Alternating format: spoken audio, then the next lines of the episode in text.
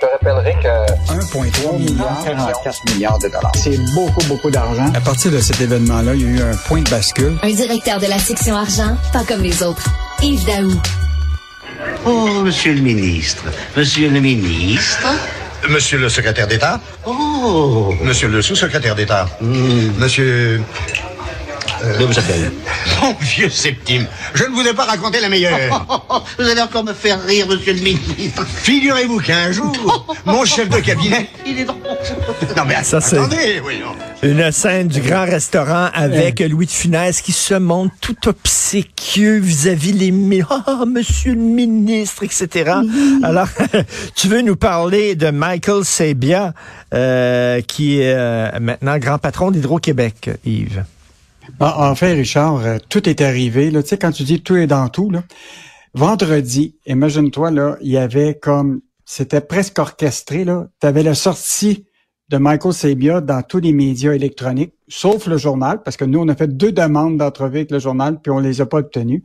Et donc là, on, dans, dans l'entrevue qu'il a donnée à Mario Dumont, il y a quand même des choses extrêmement intéressantes. D'abord, il a dit, part- particulièrement par rapport aux commandes. Il dit, les commandes, ce n'est pas les meilleures façons de travailler avec moi. Nous, nous allons échanger, travailler en partenariat. Oui, mais les commandes, non.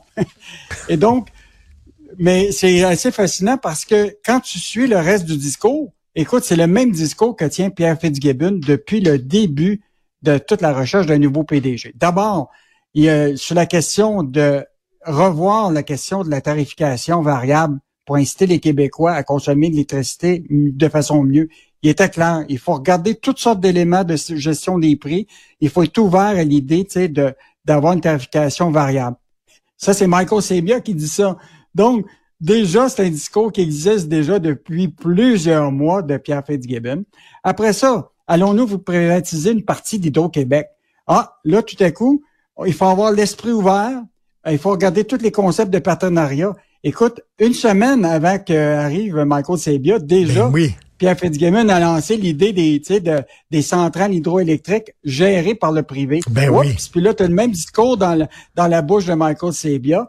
Les barrages, on- il faut avoir l'esprit ouvert à des barrages. tu sais. Et là, ce qui est intéressant, Richard, as-tu déjà entendu parler du rôle potentiel du nucléaire dans l'avenir énergétique du Québec? C'est la première fois qu'on entend parler Ben oui. de l'énergie nucléaire. Ben ça, c'est intéressant. Ça, ça va être un débat très intéressant parce qu'en France, là, et Yves, tu le sais, tu lis beaucoup de magazines Ben oui. français. Et en France, il y a même des, des écolos qui appuient le nucléaire en disant, ben, c'est une bonne, tu sais, c'est une bonne façon de créer de l'énergie. Donc, j'ai hâte de voir ce débat-là ici.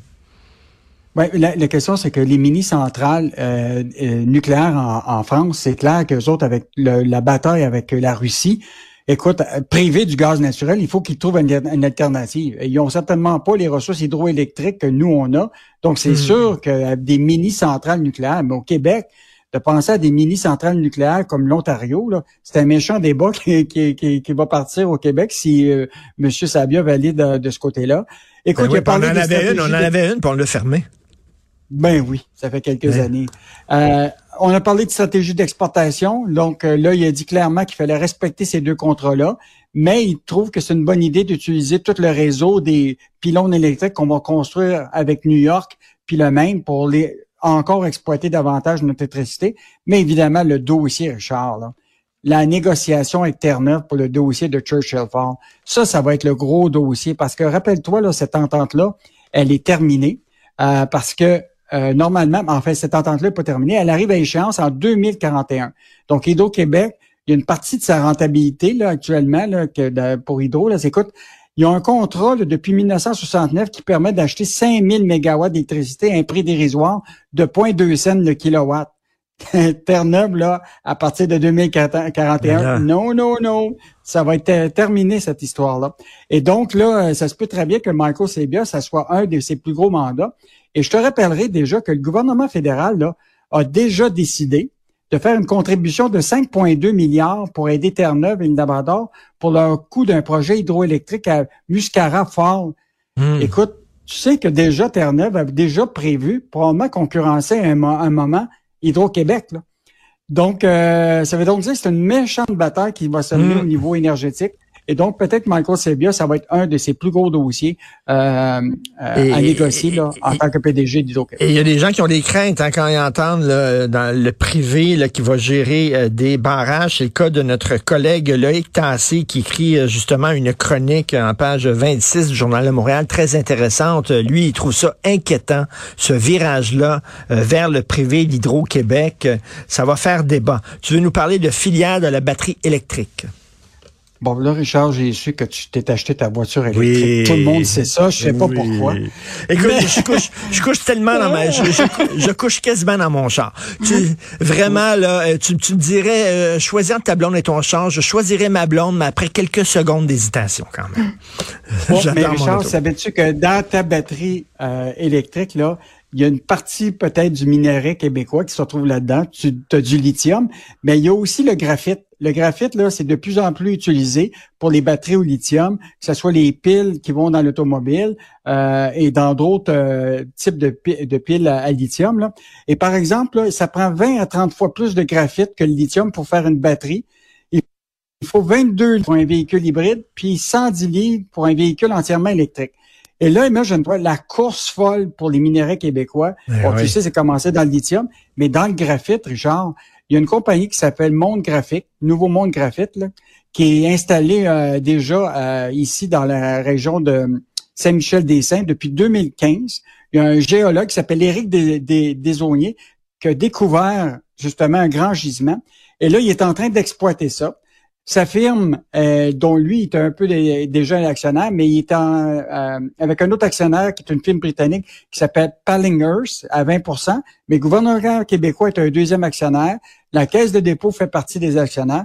Et là, ils veulent construire une usine de transformation de presque 923 millions à Bécancourt et de 481 millions à Saint-Michel-des-Saints. Et donc là, ils ont tout un, ils ont le gisement, ils ont le minerai, mais il faut qu'ils construisent les usines. Et imagine-toi, le PDG, euh, qui s'appelle euh, Éric Desauniers, a fait un appel aux travailleurs québécois. Il dit, au lieu d'aller travailler dans l'Ouest pour de rentrer au Bercail, pour euh, revenir au Québec pour construire nos usines qui sont ben en plein boom. Et donc, c'est quand même un appel à avoir des travailleurs pour bâtir cette nouvelle filière des batteries électriques là, au niveau des minéraux. Et lui, ce qu'il dit, hmm. c'est que il faut maintenant profiter du moment où ce que le gouvernement américain a dit il faut qu'il y ait zéro composante qui vient de la Chine pour obtenir les subventions de Biden. Donc euh, là, écoute, c'est le bon, moment pour en profiter.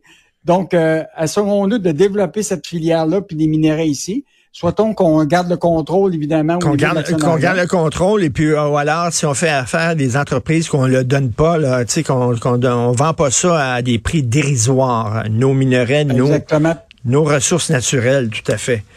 Merci beaucoup, Yves Daou. On se reparle demain. Bonne journée. Bye. Salut. Bye. Bye.